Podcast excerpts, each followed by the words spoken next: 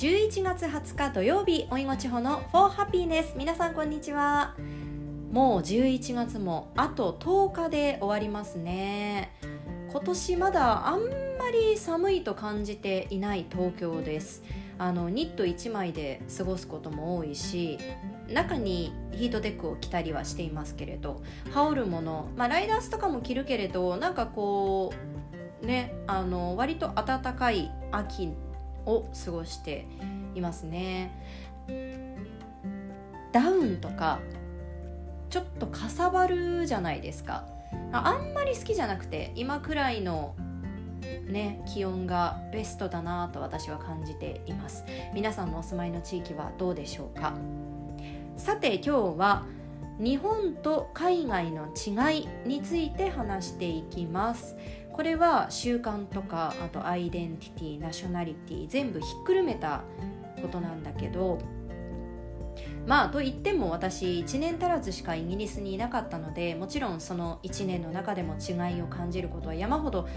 あったけれど今回このポッドキャストを撮るにあたってそれぞれの大陸に住む友人たちにアンケートというか、えー、質問をしました。なのでこれから話すのは私たちの友人が感じていることでその国全体として日本のことをそう思っているというわけでは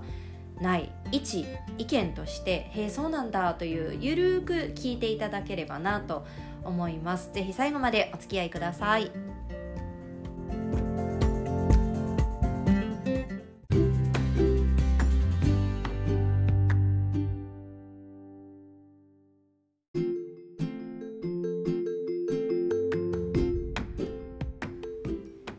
回このポッドキャストを撮るにあたって海外の友人に質問をしました。オープニングでも自分自身の違いを感じたことはたくさんあると話したんですけどこれは日本人の私が思う違いでじゃあ実際海外で生まれ育った違う国籍を持つ人たちは日本日本人のことをどう思っているのかということで語学学校で仲良くなった友人たちに聞きました。価値観とか考え方みたいなものって大きく分けると大陸によって差が出るのかなと思ったのであのかなり大きく分けてですけどヨーロッパはイギリス中東はサウジアラビアアジアは韓国アメリカ大陸は北米に私友達いないんですよ。だから南米のアルゼンチン。で、えー、まあ、ちょっとねオーストラリアニュージーランドもあの同じ英語圏だからイギリスではあんまり出会えなくていないんですけど、えー、その4カ国の友人たちの話を元に話していきます。最初にポッドキャストでこういうことを話したいからあなたが思う日本とあなたの国の違いを教えてくれないってあの軽い気持ちで質問を投げかけたんですよ。あのそうすると私的にはもうここからちょっと違いが見えました。みんな一貫してめちゃくちゃ長文で返してくれてなんかみんなめちゃくちゃいいトピックだね。地方がそんな素晴らしいものを作るなら全力で協力するよみたいに言ってくれてそれぞれね忙しいだろうにサウジアラビアの子なんて日本の映画を見たり本を読んだりしてくれてあと韓国の友人は日本で働いていた子がいるからその子に連絡取るから何でも聞いてっていう風に架け橋になってくれたりアルゼンチンの子もね日本の歴史を調べてくれたりしてもうこれだけでこんな人たちに出会えて留学に行った価値あるなってちょっとなんかほろっと したんですけど。でイギリス人の友人はごめんもうこんなメッセージで書ききれることじゃないし思っていることと違うニュアンスで伝わってほしくないから FaceTime でディスカッションする時間取れるっていう風に言ってくれてああやっぱりディスカッション文化なんだなって私たちどうしても大切な話ってもちろんフェイス2フェイスでやるけど時には文章の方が思いを丁寧に伝えやすいあああれ言うの忘れたってならないようにそういうのを避けるために文章を選ぶこともあると思うんですよ。でもやっぱりイギリス人はディスカッションしている時の表情だったり熱量というのも大事なんだろうなと感じました。なのでディスカッションはこれから時間を取ることになっているので、えー、今度また機会がある時にイギリスと日本の違いというトピックを設けてお話しします。今日は、えー、なので3カ国ですね。友人の話をもとに日本との違い話していきます。まず韓国との違い。これね同じ東アジアだから大きく差はないと思うのよ。でもその分具体的にいくつか挙げてくれました。ちょっとざっと言いますね、えー、まず女の子の声の出し方仕草が可愛い。若い頃から自立している。個人行動が好き。結婚式にこだわらない。初対面の人と関わる時に異常なほど気を使う。キャッシュ文化パクソコンをあまり使わない。整形をあまりしていない。まあ、ちょっと隣国なだけあってよくお互いの国のことをきっとね他の国よりも知ってるし友人が架け橋になってくれた方は、えー、日本で仕事をしていたということだったのであのその人が実際に感じたことなんでしょうね。声についてはさ私思うことがあってあの少し前で言うぶりっ子今はあざといっていうんですか？あれって声色を変えてしかもちょっとその声色を高くして話すじゃないですか。なんかあれすっごい日本独特だと思うんですよ。なんかその話を一回イギリスで友達としたことがあってじゃあなんかもう子供の真似をしてる風にしか見えないんですって。でも仕草とかは確かに何て言うんだろう。まあねこう人目のあるところで女性があぐらかいたりとか大声であの口を開けて笑うことって比較的少ない。ね笑う時にちょっと口を手で隠したりすることも多いからそう映っているのかもしれないですね。あと個人行動が好き。日本人って割と何でも一人で行きますよね。あの私も結構一人で行くんですよ。ライブとかは仕事の延長で一人で行くようになったし映画は基本一人でしょ。ご飯も問題ないし旅行も問題ないし。でもこれは韓国人に限らずあのなんで一人で行くのっていつでも誘ってよって言われたこと何回もあります。スイス人の子とかイタリア人の子とかにも言われましたね。なんか不思議に見えているようですね。あとパソコンをあまり使わない韓国は授業も使うしあとテストの結果とか何でもパソコンが必要だそうです。あと履歴書。これもパソコンで作ってオンラインで送ったりするみたいですね。日本人は何でも手書きが好きなようだねって言われたんですけど、まあ、別に手書きが好きなわけじゃないんですけどね。あの手書きじゃないといけない場面が多いっていうだけで、まあ、私もこれはちょっとパソコンであの出していいっていうことになると嬉しいですね。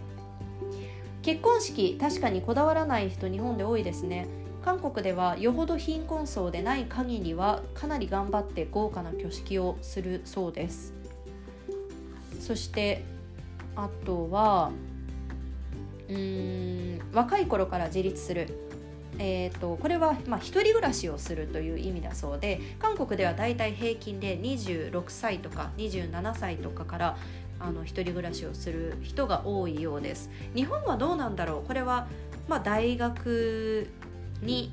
あの入るために一人暮らしを始めるっていう人が多いからなのかな。整形は韓国は10人のうち9人が経験あるそうです。これは韓国の人はしているのが普通だから隠すのは芸能人だけで一般の人は基本オープンだそうです。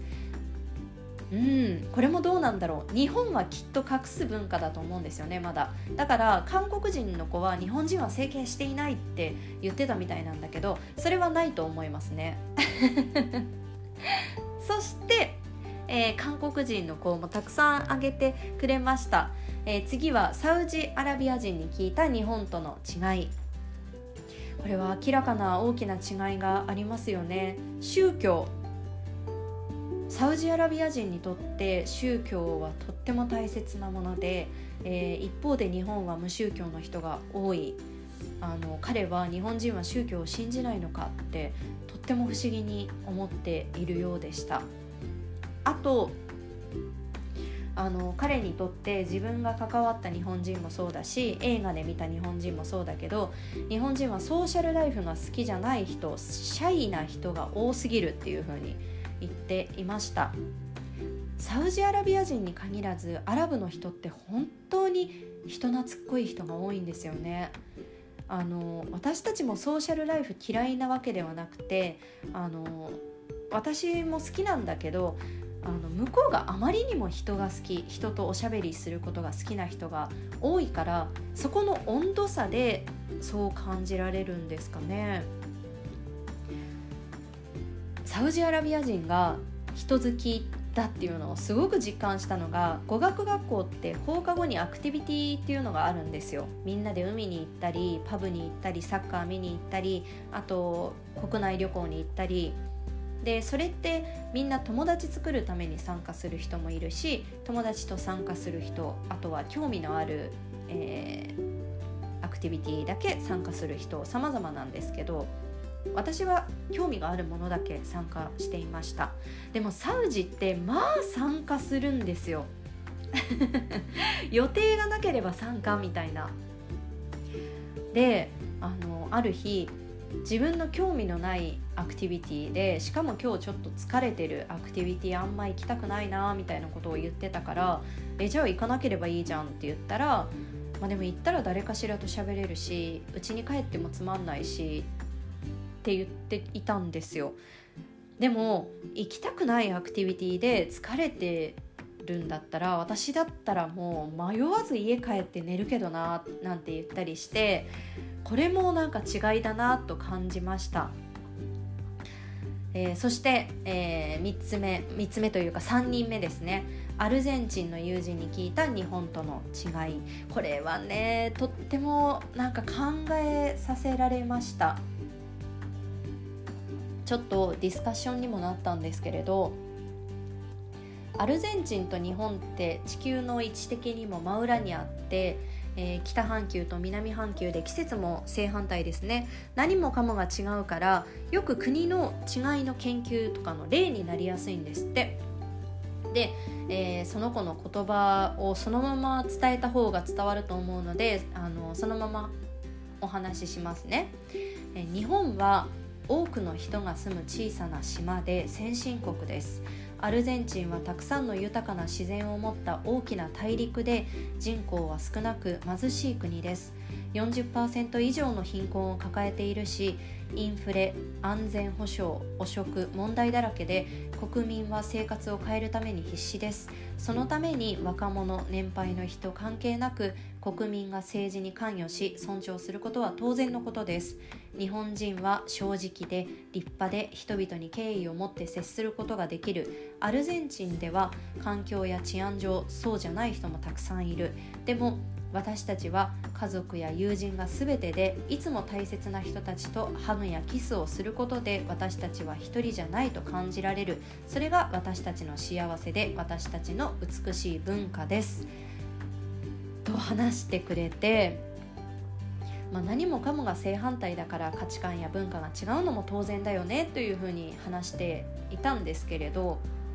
あとね日本人が働くことに執着している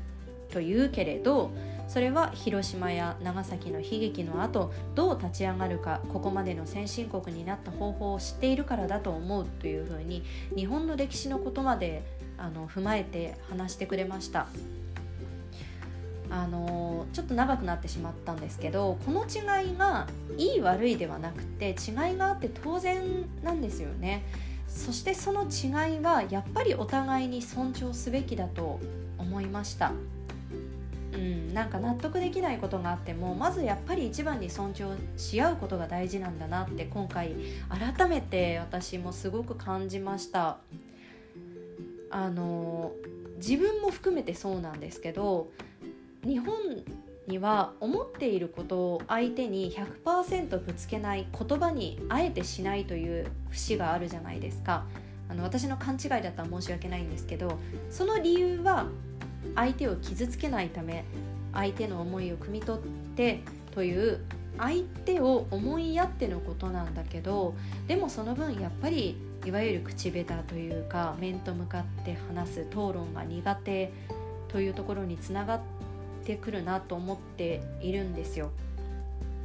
やっぱり話し合う文化を持つ人たちは目の前の問題を理解して自分の意見をしっかり持っての誰かが言ったからとかそうじゃなくて自分が感じたことをあのちゃんと言葉にできる人が多いんだなと感じました私自身こんなことやっていてですけど意見を言葉に変えてアウトプットしていくっていうのは苦手だから本当に羨ましいなと思いました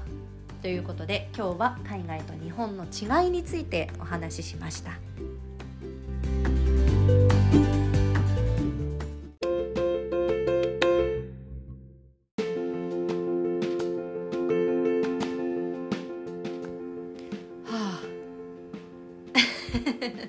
久しぶりに結構喋りました皆さん最後まで聞いてくださってありがとうございます来週は雨の降る日もあってあの気温が下がりそうですね暖かくしてお過ごしください Thank you for listening to my podcast. Have a lovely weekend. Hope you're keeping healthy and safe. また来週